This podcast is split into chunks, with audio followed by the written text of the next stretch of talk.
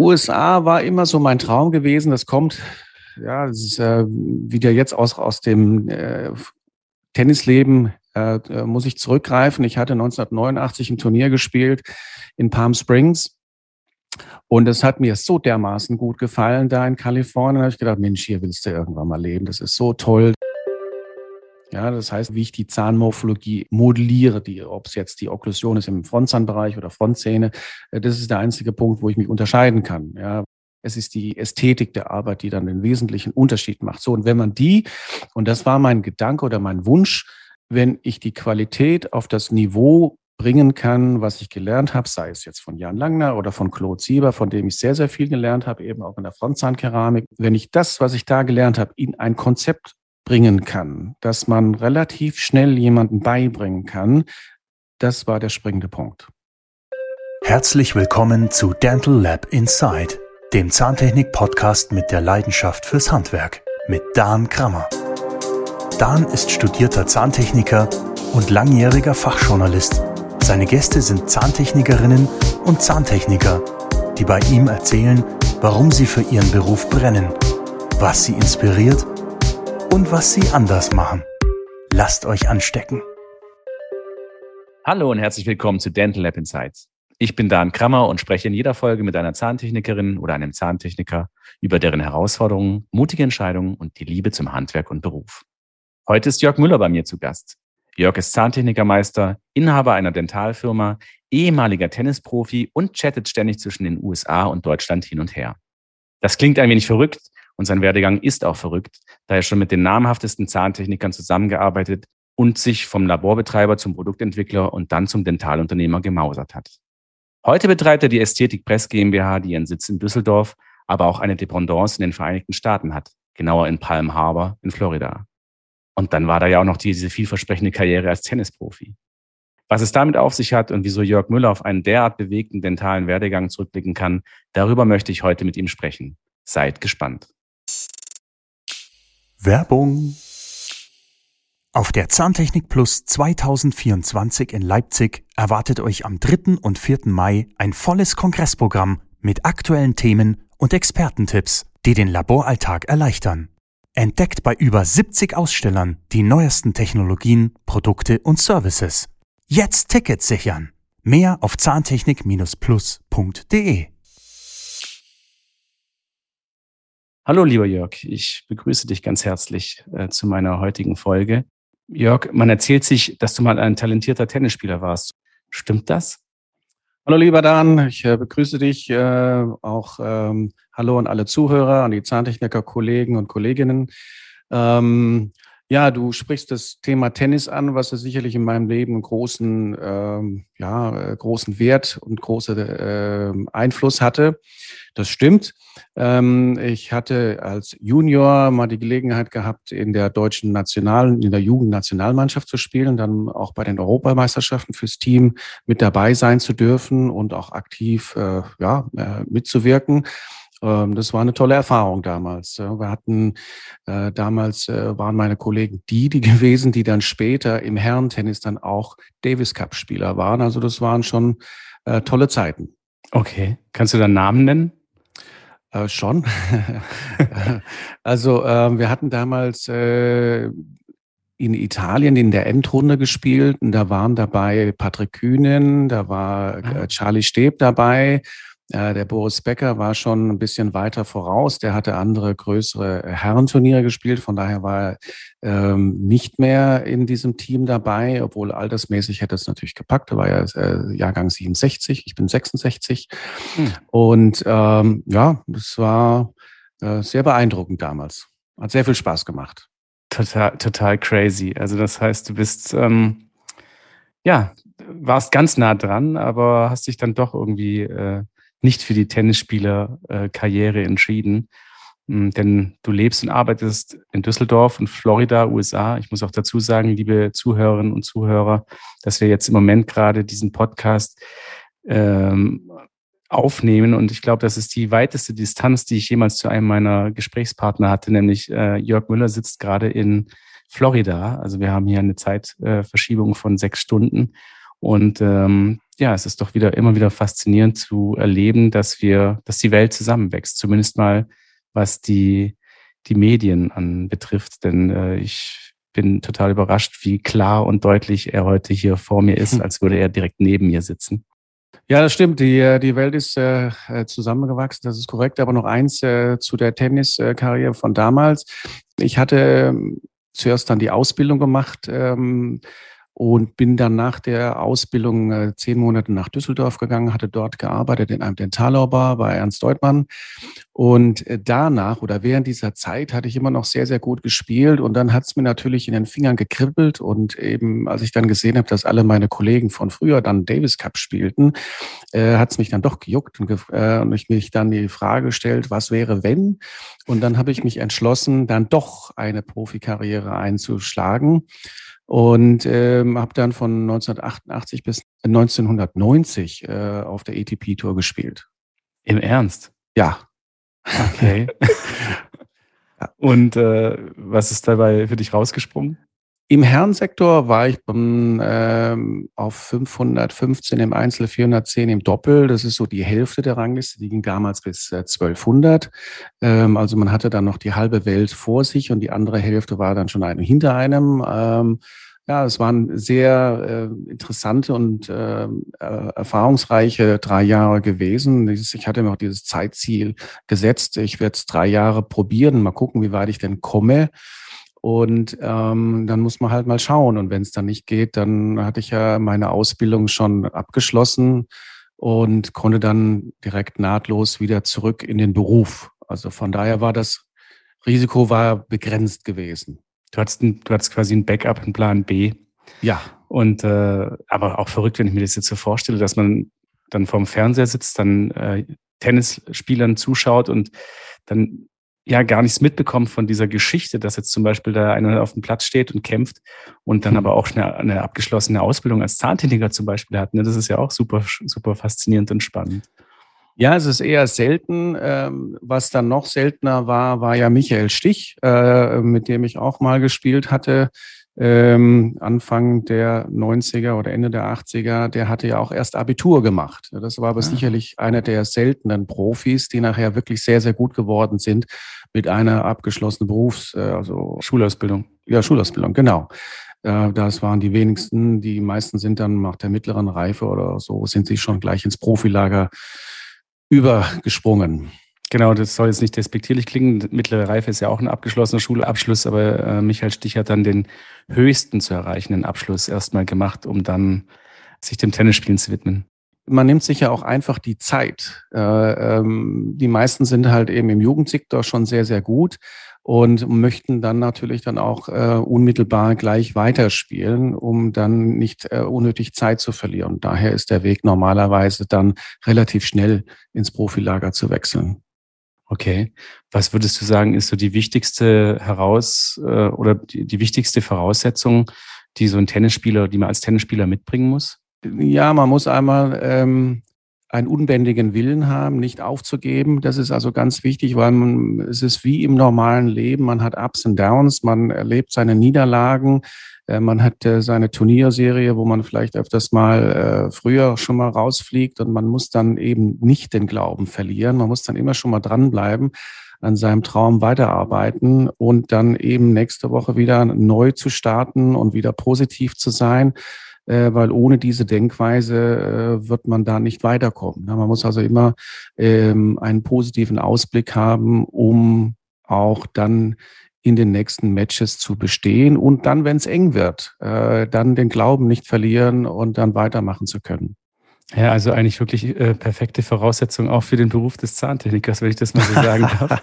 da muss man ja auch immer viel einstecken und Ups und Downs und äh, fragt sich sehr oft, warum tue ich mir das jetzt hier an und äh, quäle mich so. Also von dem her glaube ich, äh, keine schlechten äh, Zusatzqualifikationen, die du da mitbringst. Ja, sagen wir mal so, es ist halt wie im normalen Leben. Da gibt's äh, Höhen und Tiefen, die jeder durchmacht. Und äh, dann ist es eben hilfreich, wenn man dann auf einen Erfahrungsschatz zurückgreifen kann, wo man genau weiß, meine Güte, aus dem Loch bin ich vorher auch schon mal rausgekommen, also äh, geht jetzt dann auch weiter. Ne? Also von daher ist das Leben ist ja nicht nur einmal eine, so eine Einbahnstraße, wo alles perfekt läuft, sondern man hat schon seine Herausforderungen, mhm. wo man sich dann durchbeißen muss. Ja. Und was würdest du sagen, waren jetzt so deine, deine technischen Skills als Tennisspieler? Warst du so ein krasser Linkshänder oder so ein Rückhandass oder Aufschlagkiller? Linkshänder stimmt. Auf, Aufschlag war meine stärkste Waffe, das ist richtig. Mein Spiel war Surfen Volley und von daher war ich äh, also lieber auf schnellen Plätzen unterwegs als auf der guten deutschen Asche, weil die ja schon sehr langsam die bremst, ist. Ja, ja. ja. Und ähm, ja, das, äh, das Surfen Volley Spiel war mein, mein Favorit. Cool. Ja, jetzt habe ich es ja vorhin schon so ein bisschen vorgegriffen und gesagt, ja, du lebst äh, und arbeitest in Düsseldorf und Florida, USA. Ähm, was hat es mit diesem Jet-Set-Leben auf sich? Ja, USA war immer so mein Traum gewesen. Das kommt, ja, das ist äh, wieder jetzt aus, aus dem äh, Tennisleben äh, äh muss ich zurückgreifen. Ich hatte 1989 ein Turnier gespielt in Palm Springs und es hat mir so dermaßen gut gefallen da in Kalifornien. Da habe ich gedacht, Mensch, hier willst du irgendwann mal leben. Das ist so toll. Das Wetter war prima, die Palmen, das, die, die Freundlichkeit der Leute und die Aufgeschlossenheit, die Hilfsbereitschaft, die mir damals besonders aufgefallen ist. Und das war so überwältigend, wo ich gedacht, wow, ähm, hier möchte ich irgendwann mal leben, weil kurz zuvor hatte ich einen deutschen Wintersatellite gespielt und da war halt eben Winter, eiskalt, nass, Schnee und so. Und dann kommt man in die kalifornische Sonne und da war natürlich der Unterschied war so krass, äh, dass dann äh, dieser Wunsch kam, sich dann irgendwann mal da niederzulassen. Und zehn Jahre später ist dieser Traum dann umgesetzt worden. Ne? Ich bin da 1999 ausgewandert nach Kalifornien. Also nach deinen Tennisaktivitäten? Äh, ja, ja, ja. Als, als wieder als Zahntechniker. Richtig. Genau. Okay, okay. Verrückt. Ja, wahrscheinlich auch, wenn ich mir das vorstelle, winterkalt, Deutschland, Asche, also nasse, nasse Asche. Und wahrscheinlich in Kalifornien, ich weiß nicht, spielen die da auch auf, auf Rasen oder sind das nur die verrückten? Äh Nö, da gibt es in Kalifornien hauptsächlich Hardcore. Äh, da gibt es auch Aschenplätze, gibt es auch in den USA, gibt es ja mehr diese grüne Asche. Ähm, aber ähm, man kann da schon überwiegend das ganze Jahr über draußen spielen. Und jetzt in mhm. Florida sowieso. Okay, jetzt sind wir schon 99 gelandet, aber ich lass mich bitte noch mal ein bisschen zurückgehen ja. in der Zeitachse. Und zwar, du hast von 1990 bis 92 zum Beispiel bei Jan Langner gearbeitet, der ja eigentlich jedem äh, ein Begriff sein müsste. Das ist äh, sehr spannend, weil ich weiß, dass Jan Langner äh, schwierig war und man da nicht so ohne weiteres reingekommen ist. Äh, wie war das damals? Wie kam das? Ja, das war eine ganz interessante Geschichte, weil als ich damals vom äh, Profi-Tennissport kam, äh, war natürlich mein Gedanke, äh, zu wem gehst du jetzt eigentlich in die Zahntechnik zurück? Ähm, ich muss natürlich erstmal, da ich ja drei Jahre lang auf der Tour unterwegs war, äh, wieder einiges an Wissen mir wieder aneignen oder nachholen oder aufholen. Und äh, da sind mir eigentlich damals nur zwei eingefallen, äh, die mir bekannt waren, äh, bei denen ich anklopfen wollte, an deren Tür ich an, anklopfen wollte. Das war einmal mhm. Jan Langner gewesen in Schwäbisch Gmünd und es war der Heinz Polz gewesen in Nürnberg oder Fürth. Okay. Und ähm, ja, ich hatte dann einfach mal so locker flockig da unbeschwert da angerufen bei dem Herrn Langner und der ging auch gleich ans Telefon. Das war verwunderlich, also dass man dann auch gleich durchkommt, weil oftmals kommt man ja gar nicht durch. Und ähm, wie es dann halt das Schicksal so wollte, hat er gemeint, ja, Sie kommen gerade recht, weil bei mir ist gerade eine Stelle frei geworden und ähm, ich soll doch mal vorbeikommen. Ja, und äh, dann war noch eine Frage gewesen von ihm, ähm, was ich denn zuletzt gemacht hatte. Mhm. Meinte ich, ja. Eigentlich sagte ich, war letzten drei Jahre Tennisprofi. dann hat er wahrscheinlich gedacht, der will mich verarschen. Nein, nein, das fand er dann ganz gut, glaube ich. Und ähm, ich glaube, er ist auch sportlich, ne? Hat er mir später mal erzählt, was, was ihm an dieser Antwort denn gefallen hatte. Ja? Und ähm, dann hat er gemeint, ja, kommen Sie einfach mal vorbei zum Gespräch oder zum Vorarbeiten. Und so war das dann. Und dann bin ich hin und äh, war dann zwei Tage im Labor, habe da vorgearbeitet, da hat er mir eine, eine gute Aufgabe gegeben, äh, eine Wachsmodulation zu kopieren. Und anscheinend hat es ihm gefallen und hat er mich gleich eingestellt. Verrückt. Und das war aber nicht geprägt durch die Tennis-Antwort, sondern auch einfach jetzt wirklich äh, aufgrund deiner ja, deiner zahntechnischen Fähigkeiten? Also ähm, die Tennisantwort, glaube ich, äh, was er mir damals gesagt hat, war äh, gewesen, dass, äh, äh, der, dass der Profisport ihm zeigen würde, man, dass man diszipliniert arbeitet und dass man also einen guten Willen hat. Das war mhm. so das Erste.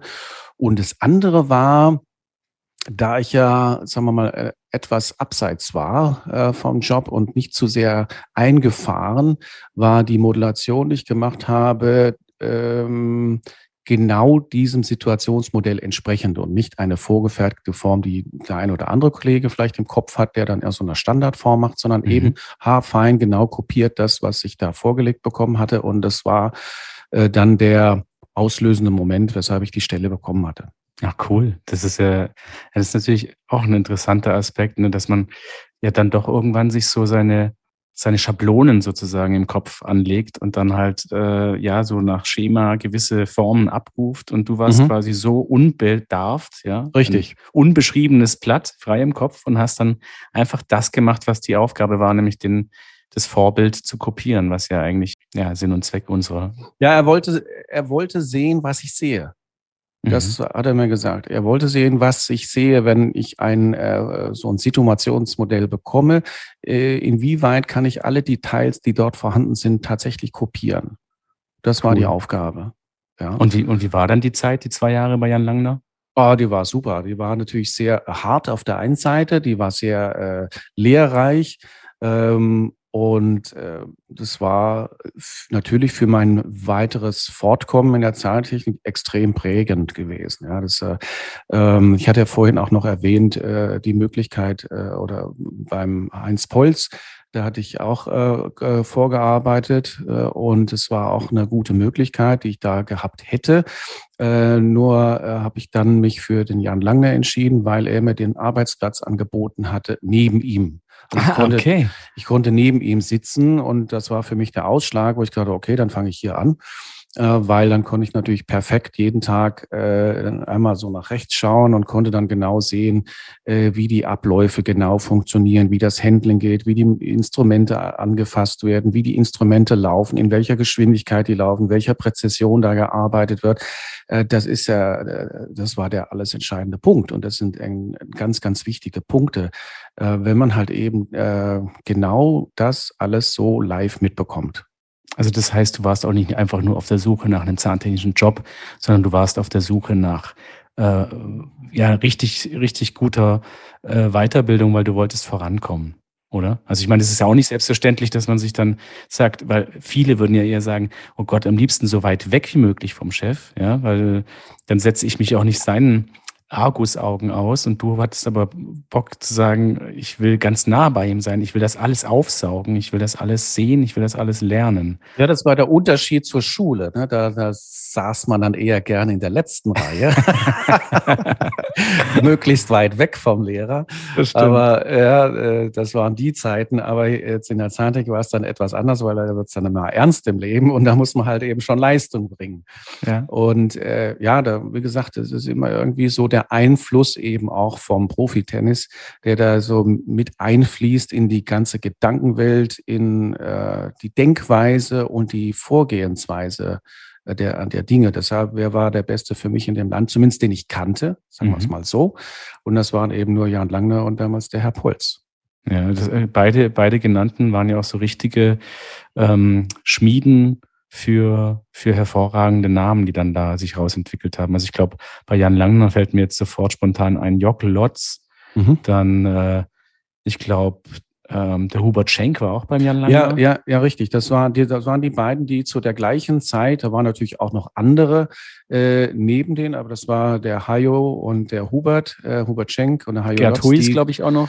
Gerd Huis war auch noch da. Aus Augsburg. Äh, zur gleichen Zeit. Also es war eine schon relativ hohe Konzentration von erstklassigen äh, Zahntechnikern, die dort arbeiteten, äh, mit denen man sich natürlich auch ausgetauscht hatte und äh, ähm, von denen man auch gelernt hatte. Das war äh, ja unbezahlbar im Wesentlichen. Wow, so eine richtige zahntechnische Olympiamannschaft so ein bisschen, ne? Ja, interessant. Äh, das war auch ein gutes Team, weil die, da hatte keiner hinter dem Berg gehalten. Die, da hatte keiner ein Problem gehabt, äh, seine Arbeiten zu zeigen oder ähm, wie man irgendwas macht. Das heißt, die Kenntnisse oder der Erfahrungsschatz von, äh, von den ganzen Kollegen, ähm, ja, der stand einem offen. Ja, und äh, von daher war das natürlich toll. Ja, also gab also noch mehrere Quellen neben dem Herrn Langner, ähm, von denen man halt eben sehr gut lernen konnte. Da war der Hajo Lotz, der war vorher Laborleiter gewesen beim äh, Herrn Polz. Ah, und okay. von daher war äh, der Superspezialist von Okklusionslehre, von wunderschönen Zahnformen. Und äh, ja, und der Hubert war im Bereich Keramik äh, ganz toll, wie man ja heute sieht. Ähm, hat es ja ähm, da auch weitergeführt und macht da hervorragende Arbeiten als Referent. Das ist ja echt, das stelle ich mir auch cool vor. Es muss eine tolle Zeit gewesen sein. Eine mhm. intensive Zeit, ja. Also ich denke mal, da wurde wahrscheinlich sehr, sehr viel über Zähne und Zahntechnik und äh, ja, solche Dinge gesprochen. Aber ich finde das, also ich verbeuge mich vor sowas, weil das ist natürlich, das hat halt einen ganz, ganz besonderen Spirit irgendwie, ne? Das ist so ein richtiges, ja, da ist so ein, da, da köchelt's. Das war jetzt nicht so äh, das normale Labor, sondern da war schon auch ein enormer Leistungsdruck gewesen, weil der, ähm, der Anspruch an die Arbeiten war natürlich entsprechend hoch. Mhm. Und ähm, da musste man schon ähm, extrem ähm, an sich arbeiten, hohe Leistung bringen, dass die Arbeit nachher auch abgesegnet wurde und dann eben auch rausgeschickt worden ist. Ja, also von mhm. daher, äh, das war, das war letztendlich eine sehr prägende Zeit. Auf jeden Fall. Ja, ja. hört sich auch so an. Aber ich gehe jetzt mal davon aus, dass du äh, den Jan Langner nicht enttäuscht hast. Ähm, nichtsdestotrotz ähm, bist du ja dann irgendwann vom Anwender zahntechnischer Produkte, also vom aktiven Zahntechniker zum Anbieter, also zur, wenn man so will, Dentalindustrie geworden. Ähm, ich gehe mal davon aus, dass es eben nicht passiert, weil du in Ungnade oder sowas gefallen bist, sondern ja, erzähl doch mal, wie, wie, wie kam das? Wie, wie, wie hat sich denn das dann entwickelt? Ich bin ja, wie vorhin schon erwähnt, 1999 dann ausgewandert nach Amerika, um meinem äh, persönlichen amerikanischen Traum zu folgen, das dann auch umzusetzen ähm, und es auszuprobieren, wie es äh, denn ist, in Amerika zu leben und auch da zu arbeiten. Dieser Prozess, äh, der fand über drei Jahre statt. Also dieser Findungsprozess, möchte ich da wirklich hin und kann ich da bestehen? Weil ich hatte ja schon in Düsseldorf auch ein bestehendes Labor mit sechs Mitarbeitern äh, so. was, fun was funktionierte und was gut ging in Mitte der 90er und ähm, dann mal eben äh, die, das Ganze wieder neu zu starten im fremden Land ist natürlich ein hohes Risiko. Ja. Und, und daher ähm, hatte ich mir das drei Jahre lang in Kalifornien angeschaut, immer wieder hingefahren, alle drei, vier Monate für zwei Wochen um Kontakte aufzubauen, um zu sehen, wie das Land ist, äh, wie ist die Zahntechnik in Amerika, ja. äh, wie sind die Zahnärzte in Amerika und was wollen die eigentlich sehen. Mhm. Und äh, da sind natürlich riesengroße Unterschiede zwischen äh, dem deutschen Anspruch und zu dem der Technik in Amerika. Ähm, da ist ein anderes ähm, ästhetisches Empfinden, da ist ein anderer Anspruch, da ist ein anderes Preisgefüge, ähm, was in Amerika herrscht. Das muss man erstmal alles kennenlernen und äh, dann muss man sich dann auch da irgendwo einordnen. Und dann hatte ich mich dann ähm, entschlossen und der D-Day war für mich dann im, äh, im März 1999 bin ich dann ähm, mit Sack und Pack nach Amerika und habe dann mein Labor eröffnet. Wahnsinn. Und äh, interessanterweise einer meiner ersten Mitarbeiter dort äh, war der Mike Richter der ja auch ah. äh, ein hervorragender Zahntechniker aus, ist. Aus Albstadt. Richtig, genau. Und der Mike war damals äh, mein erster Mitarbeiter. Und wie kam das, wenn ich fragen darf? Ähm, äh, ich hatte eine Anzeige aufgegeben, damals im Dentallabor ähm, in Deutschland und hatte sich gemeldet mit noch jemand anderen. Und ähm, dann hatten ich ihn interviewt oder kam nach Düsseldorf im Januar äh, 1999 und äh, ja, dann hatten wir uns äh, abgesprochen und haben gesagt, okay, wir sehen uns dann im Juni in San Francisco. Und dann ging es los. Ist, das ist ja crazy. Mhm. Aber irgendwie wie immer wieder Schwabenland, ne? Also, das ist ja. Ja, das war zu, Zufall oder nicht. Ja. Aber du warst ja dann auf jeden Fall schon mal, ähm, wie sagt man, ähm, firm, was, was das Schwäbische angeht und warst, bist du nicht ganz aus allen Wolken gefallen, wenn dann einer dich, Nö, das äh, ging, nee, aber was, äh, was wichtiger war, dass ich dem Englischen mächtig war. Und das kam halt eben auch wiederum durch die Stimmt. Äh, Zeit des Tennis, wenn du also dann auswanderst nach Amerika und äh, dann solltest du halt eben besser schon mal ein anständiges Englisch sprechen können und auch gut verständlich sein oder auch alles verstehen. Ne? Das ist ja der Punkt mhm. äh, dort. Ähm, und äh, jetzt eben auf deine Frage zurückzukommen, genau. wie, kam, wie komme ich denn dazu, als jetzt Zahntechniker oder Laborinhaber ähm, meine eigene Produktreihe ähm, äh, produzieren zu wollen? Das kam aus der Notwendigkeit äh, geboren, der Gedanke, dass man Dinge oder die Arbeiten, die man im Labor herstellt, dass die reproduzierbar sein müssen, dass die gleichmäßig sind, gleichbleibend und die Qualität eben übertragbar ist äh, von Techniker zu Techniker. Und äh, meine Erfahrung war in Amerika die gewesen, ähm, da ruft der Kunde an und äh, fragt mich, ob ich nicht noch eine Arbeit für ihn machen könnte. Am liebsten geht's ja dann immer so. Er hat einen, einen VIP-Patient und der äh, macht jetzt zehn Veneers und die müssen aber bis nächsten Mittwoch fertig sein. Äh, die übliche Geschichte, die gibt's ja überall. Und ähm, möchte die Arbeit natürlich von mir gemacht bekommen. Und ähm, die Meisterkrone sozusagen. Ja, das ist äh, und äh, da ich ja im Wesentlichen genügend Arbeit hatte, musste ich die und die Arbeit natürlich nicht ablehnen wollte.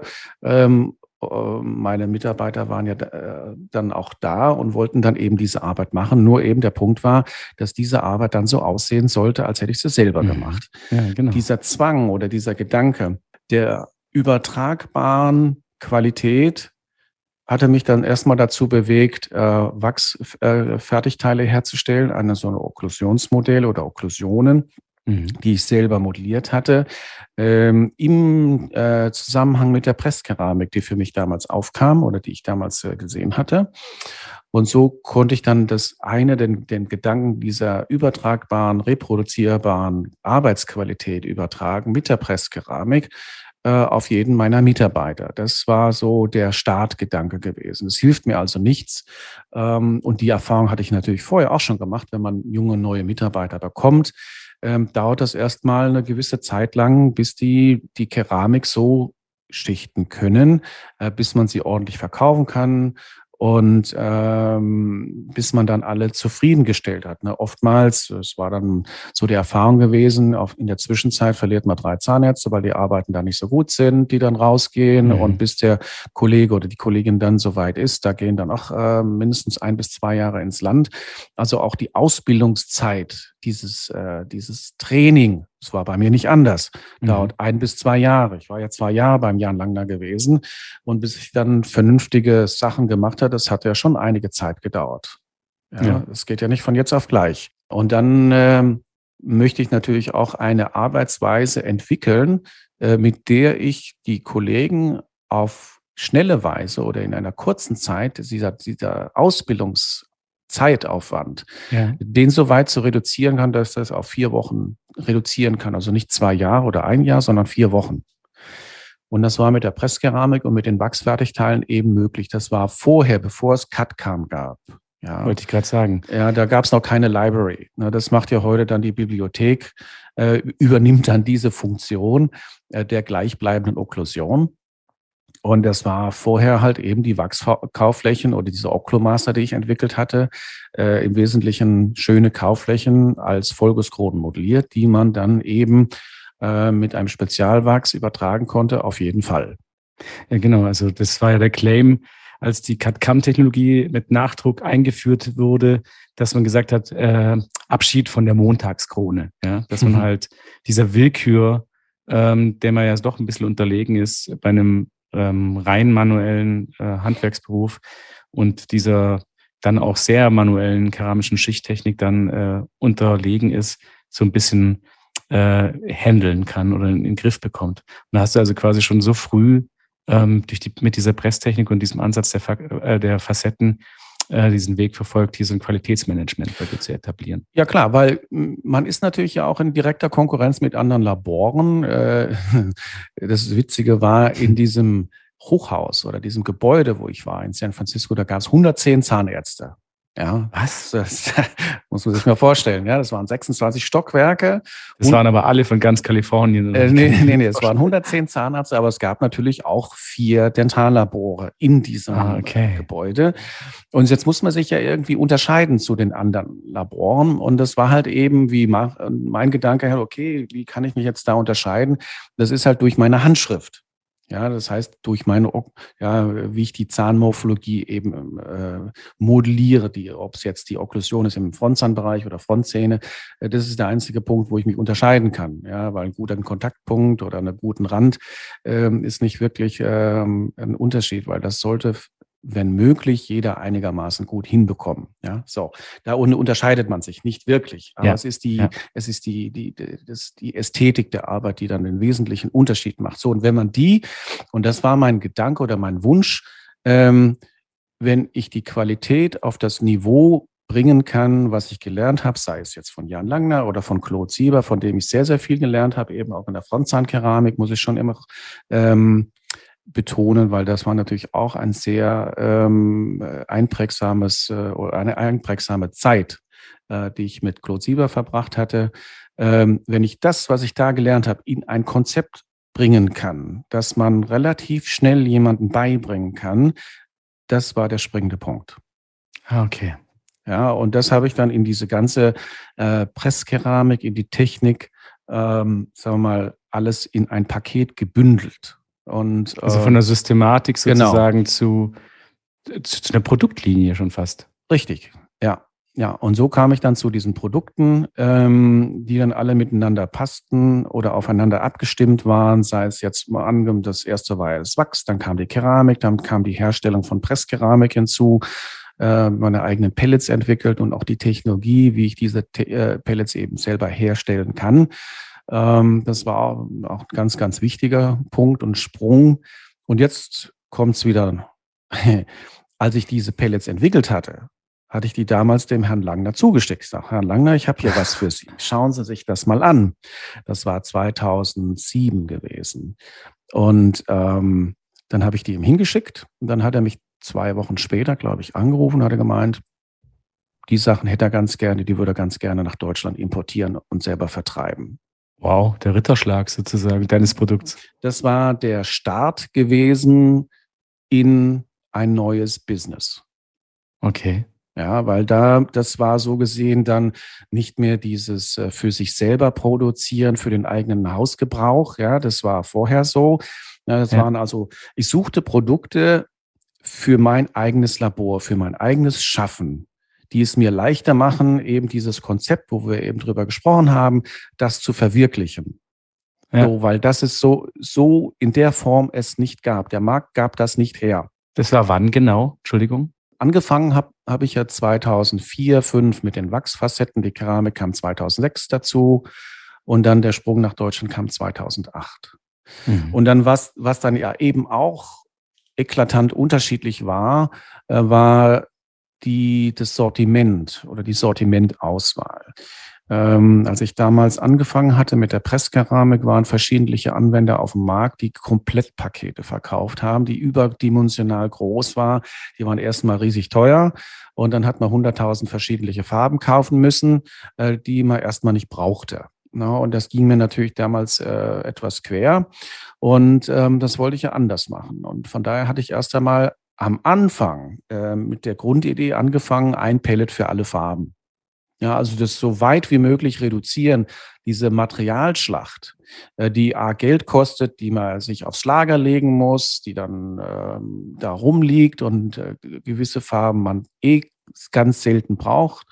Und das war also erstmal ein Pellet für alle Farben und es hat auch funktioniert. Man musste halt eben ein hm. bisschen mehr malen und ähm, das hatte niemand. Und das war so gesehen ein absolut, ja, wie soll man sagen, ähm, neuer Gedanke, neuer Ansatz. Game Changer. Äh, absolut. Denn die anderen, die haben mich nur verdutzt angeschaut, wie jetzt ein Pellet für alle Farben. Wie geht denn das? Ja, es geht. Es ging. Crazy. Ja, ähm, und dann hat sich von daher, äh, oder sagen wir so, das war der Startpunkt. Und von diesem Startpunkt ging dann die Entwicklung natürlich weiter mit Feedback, was die Kollegen dazu sagten oder was der Markt dann gegebenenfalls braucht. Dann haben wir es ähm, etwas ausgeweitet. Das ähm, heute äh, ist das Sortiment eher so ausgebaut, dass wir haben drei verschiedene Farben, das Light, Medium und Dark ähm, oder Dark Plus, Entschuldigung, äh, Light, Dark, Dark Plus. Also eher Helligkeit, Intensitäten. Richtig, genau. Ja, ja. Und man kann dann eben durch ein, ein bisschen noch äh, nuanciert malen, ähm, eben die Farbe äh, genau auf den Punkt bringen. Im Wesentlichen, was man ja heute auch äh, sowieso macht bei der Presstechnik von Lithiumdisilikat oder anderen oder von Zirkon, ähm, da hat sich ja diese Maltechnik mittlerweile auch äh, deutlich, deutlich durchgesetzt.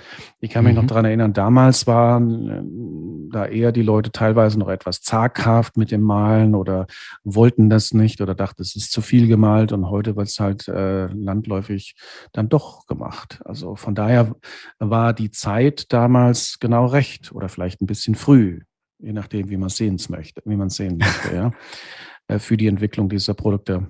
Du sprichst nicht von Micro-Layering, wie man ja heute gerne sagt, sondern nee. wirklich von Bemalen. Bemalen, ja klar. Also das ist eine monolithisch gepresste Richtig. Zahn. Mhm. Und der wird dann quasi durch oberflächliches äh, Aufbringen von, von, von Pigmenten äh, farblich angepasst, adaptiert. Richtig, genau. Mhm. Das okay. kann man entweder auf der Oberfläche machen oder durch internes Bemalen und dann noch eine leichte Schicht überschichten. Mhm. Diese Möglichkeit gibt es auch. Ne? Das Sortiment ist ein bisschen jetzt angewachsen, weil hier in den USA äh, durch äh, verschiedene größere Laboratorien ist dann auch der, äh, ähm, die Erfordernisse äh, anders und äh, dann haben wir jetzt dann auch ähm, noch äh, auch Dentin-Pellets hinzugenommen, farbspezifische Pellets, die man auch pressen und direkt malen kann. Interessanterweise ähm, ein Unterschied USA, Deutschland. Hier in USA wird noch eine ganze Menge Metallkeramik gemacht, äh, was in Deutschland ja etwas weniger geworden ist, wenn ich das mal so vorsichtig sagen darf, bis kaum noch. Also Metallkeramik auf äh, Chrom, Kobalt, auf, auf äh, edelmetallfrei. Ja, oder? ja, es wird natürlich jetzt aufgrund der Edelmetallpreise äh, vielfach auf Kobalt-Chrom gemacht, das ist richtig, ja. Ähm, mhm. Ähm, aber äh, die, dass die Metallkeramik ganz weg wäre, ist überhaupt nicht der Fall. Also okay. äh, meine äh, Großkunden machen noch eine ganze Menge Metallkeramik. Ähm, da ist, mhm. das ist sogar ausgewogen mit dem Umsatz zur Zirkonkeramik. Mhm. Ist interessant, ja. Und das kann man auch überpressen, oder? Ja, selbstverständlich, ja. Mhm. ja. Wir pressen auf Metall oder auf Kobaltchrom, genauso wie auf äh, äh, Zirkongerüste. Und äh, das ist so mit eines der Hauptgeschäfte oder der Hauptmarkt für mich hier in den USA. Aber ein bisschen kommt da schon der Tennisspieler äh, Masochist raus, weil du, du, du hättest auch einfachere Wege einschlagen können. Der Weg war schon A, nicht einfach, in die USA zu gehen.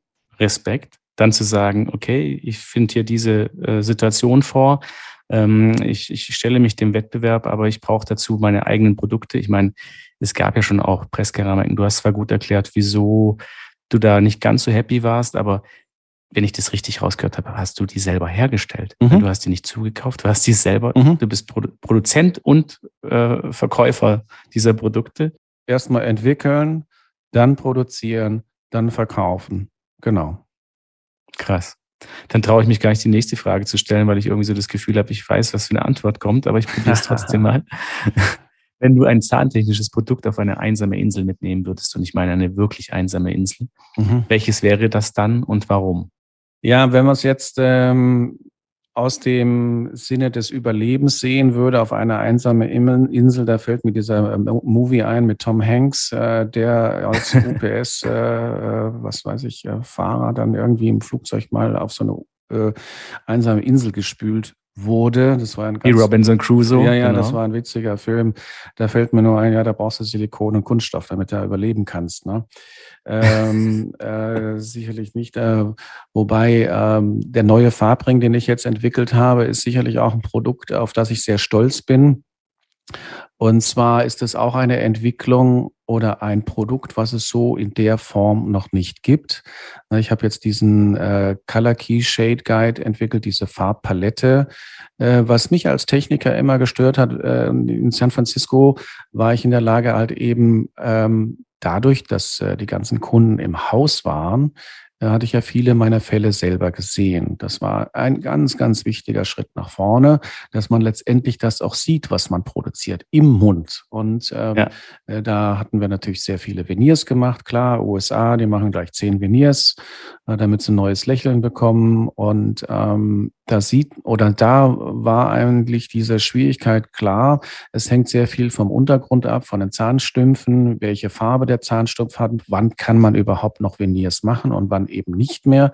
Wann geht man besser über und macht gleich eine VMK, weil es halt entweder hat man einen schwarzen Stumpf drunter und diese Problematik. Und diese Erfahrungen haben mich jetzt dazu verleitet, eben einen eigenen neuen Farbring herzustellen. Warum? Also A, was mir bei den bisherigen Farbringen, was mich da immer, was mir fehlte, sagen wir es mal so, nicht gestört hat, aber fehlte, war A, die Farbringe, die auf dem Markt sind, sind erstmal viel zu dick.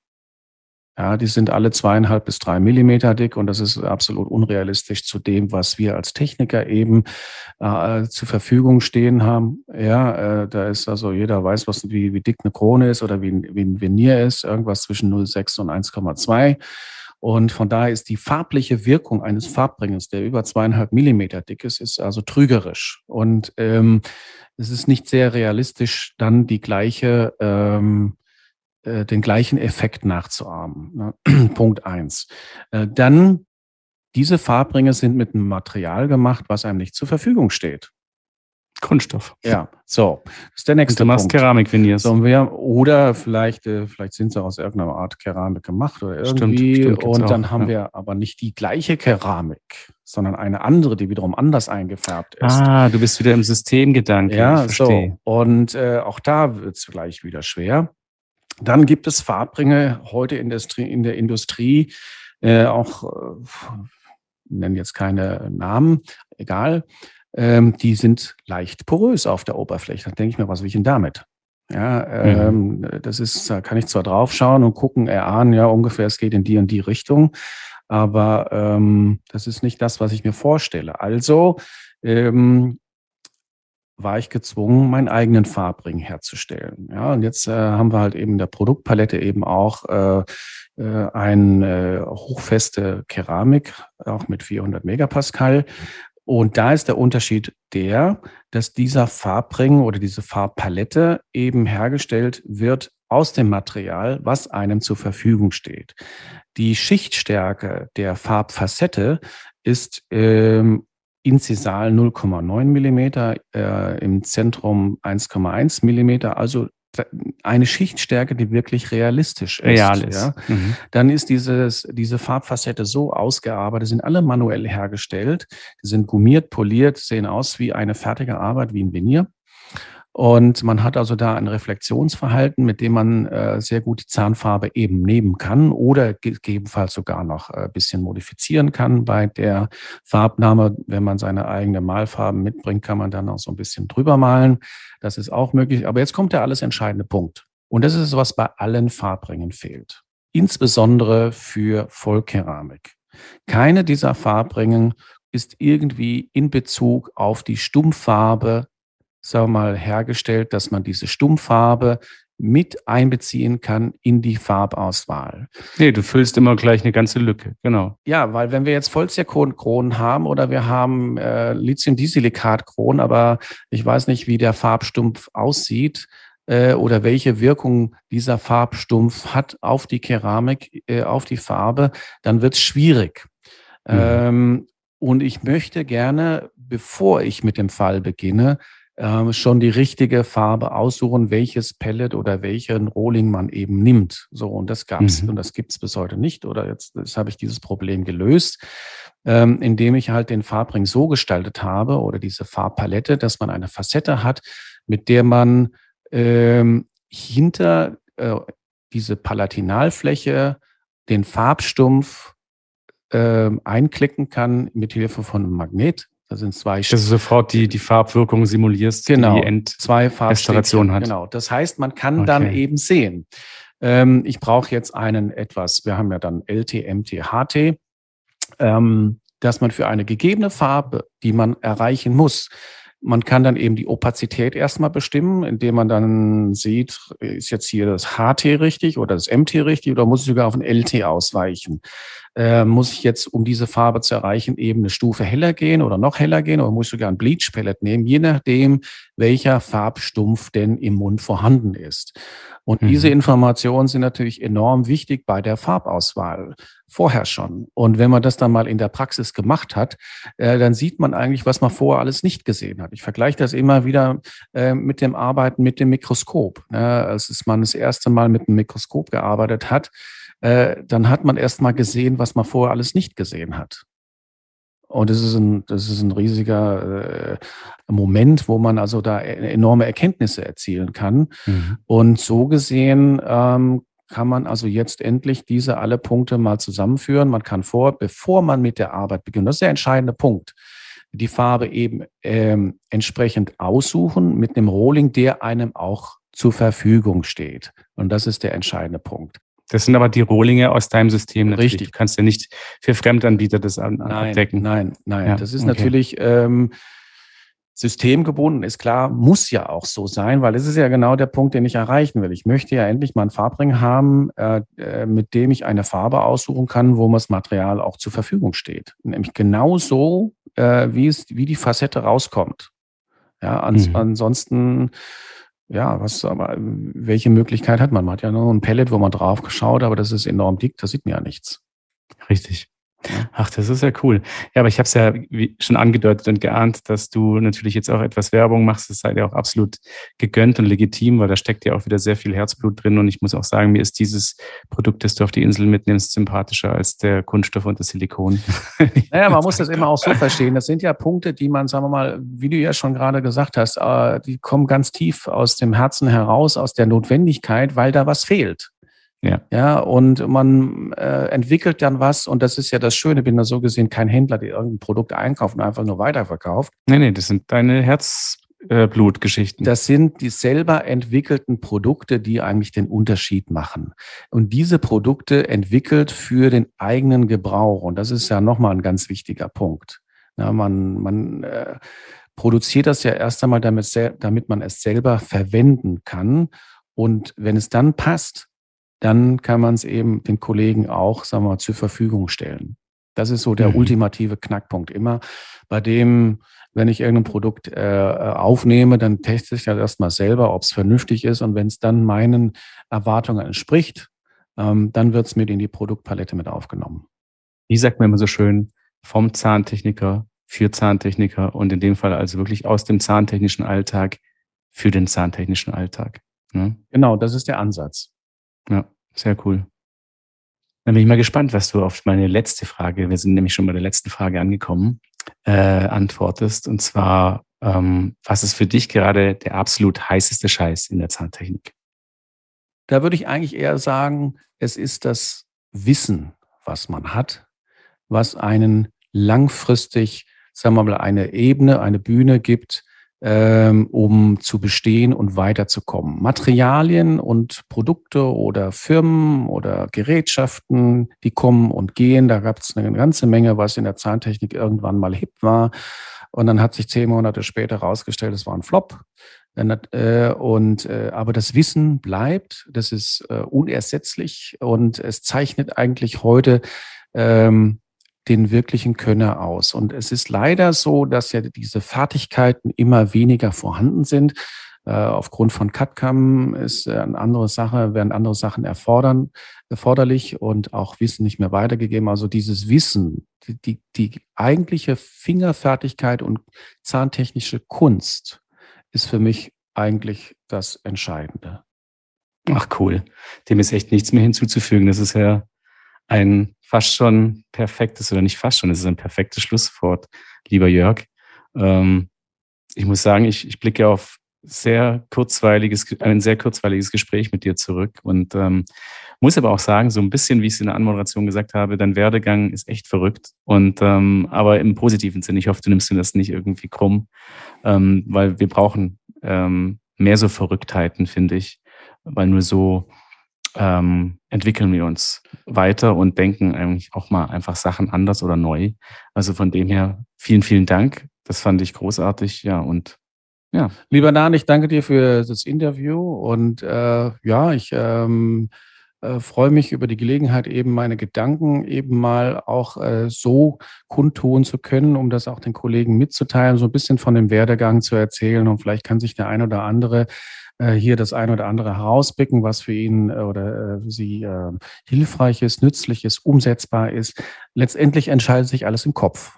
Ja, äh, alle, alle Sachen fangen irgendwann mal an mit Gedanken und am besten halt eben sich nicht zu sehr selber zu limitieren, dass man äh, sich selber zu sehr Grenzen aufsetzt, sondern sich eher, sagen wir mal, Möglichkeiten offen lässt, dann, ähm, nach oben auszubrechen um neue Dinge zu schaffen, neue Dinge zu entwickeln, zu erfahren. Das ist so, glaube ich, so mit der, das Wichtigste, was ich aus dem Tennisspielleben mitgenommen habe, sich nicht selber zu limitieren.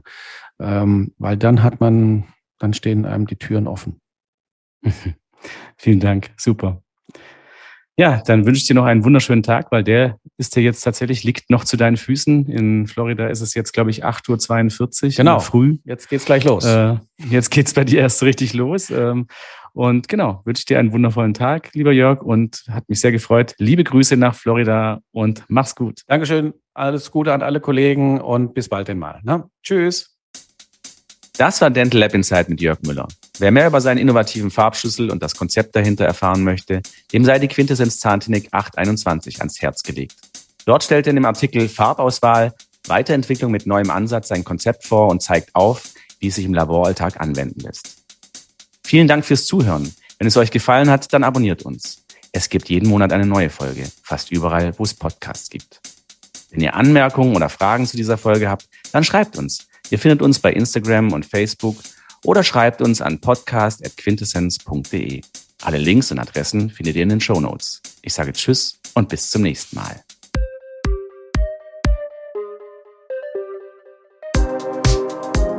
Das war Dental Lab Inside mit Dan Krammer, der Zahntechnik-Podcast mit der Leidenschaft fürs Handwerk. Ein Quintessence Podcast.